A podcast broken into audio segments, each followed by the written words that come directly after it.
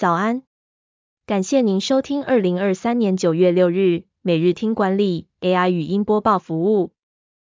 每天早上七点，用五分钟带您快速了解最受欢迎的商业新闻和职场话题。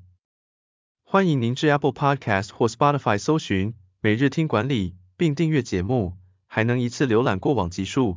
另外，只要在经理人官方 LINE 聊天室输入“听书”两个字，就能解锁限量的隐藏优惠。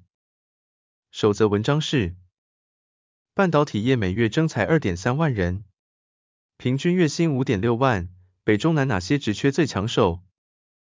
根据人力银行的半导体产业人才白皮书，二零二三年第二季半导体业每月征才二点三万人，较二零二二年同期下滑百分之三十七点五，但仍高于疫情前的水平。猎才招聘资深副总经理靳立明分析。二零二一至二零二二年晶片需求大爆发，半导体市场需求强劲，但二零二二年下半年开始，随着终端电子产品需求减降，半导体产业暂时进入调整阶段，真才动能下滑。不过接下来 AI 相关晶片需求可望带领产业挥别阴霾。半导体产业的平均月薪五点六万元，薪资增幅达百分之三十五，在五大高薪产业中排名第一。北中南部的薪资差距逐年缩小，且都突破五万元。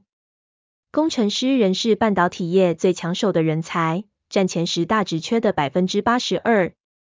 非理工职也可从国内业务切入。根据地区划分，北部最抢手的是数位 IC、软体设计工程师，中部是韧体设计工程师，南部则是生产技术、制程工程师。第二则要带您关注。新任 CEO 应先做哪些工作？波士顿顾问公司建议，前三个月的安排，决定公司三年后的未来。CEO 在上任后的前三个月，应该专注于以下六个任务，以确保公司未来三至五年的成功。首先，做多维度的数据分析，从不同角度评估市场地位、未来机会和营运效率。其次，建构未来增长的故事。明确告诉员工、投资者和利害关系人公司的发展方向和策略。第三，制定财务地图，预测收入和成本，并计划资金调度。接下来，制定利害关系人管理计划，获得内部干部、员工、董事会和股东的支持，并考虑社会氛围。然后，进行关键人物的沟通计划，与重要利害关系人保持频繁的沟通。强化公司的增长故事。最后，评估团队的能力和准备程度，确保能够执行新方向，并考虑是否需要调整管理团队。新任 CEO 应该花费超过百分之四十的时间来思考这些任务，以确保在上任一百天后能够发布有逻辑且刷新外界印象的三年计划，为未来的工作打下坚实基础。第三则新闻是。关怀同事也可以是一种绩效吗？调查显示，男女工作者在这方面同工不同酬。职场上的社交支持对员工的工作满意度、留任率和生产力有重要影响。社交支持包括情感支持、自尊建立、社交陪伴、讯息提供和工具性协助。研究发现，女性在提供社交支持方面比男性更频繁。尤其在情感支持和自尊建立方面更高。然而，男性提供社交支持所获得的报酬却比女性高。这显示了工作环境中存在的隐性偏见，女性的情感劳动常被视为理所当然。组织应该明确写出哪些行为值得鼓励，并根据员工的需求和获得的支援程度，制定行为绩效列表。主管可以在面谈时询问员工受到的帮助。并公开表扬或在绩效考核中纳入评分，以创造更乐于付出的环境。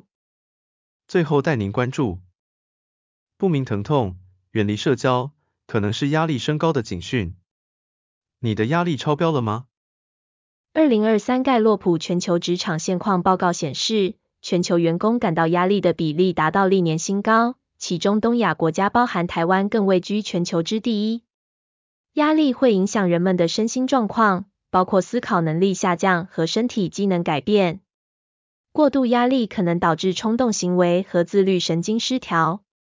要预防压力带来的问题，首要任务是觉察压力。压力的征兆包括身体、思维与人际关系的变化。减压可以从放松开始，例如呼吸式放松反应训练和渐进式放松反应训练。哭泣也是一种舒压方式。适度的压力能提升工作表现，增强记忆和学习力。压力强度因人而异，需要自我觉察和评估压力的程度。改变对压力的看法，将其视为个人成长的机会，可以帮助控管压力。尽管身体没有明显症状，仍可能有潜在的压力，需要养成自我觉察的习惯，及早舒压，避免压力演变成疾病。感谢您收听，我们将持续改善 AI 的语音播报服务，也推荐您订阅经理人电子报，我们会将每日 AI 播报的文章寄送到您的信箱。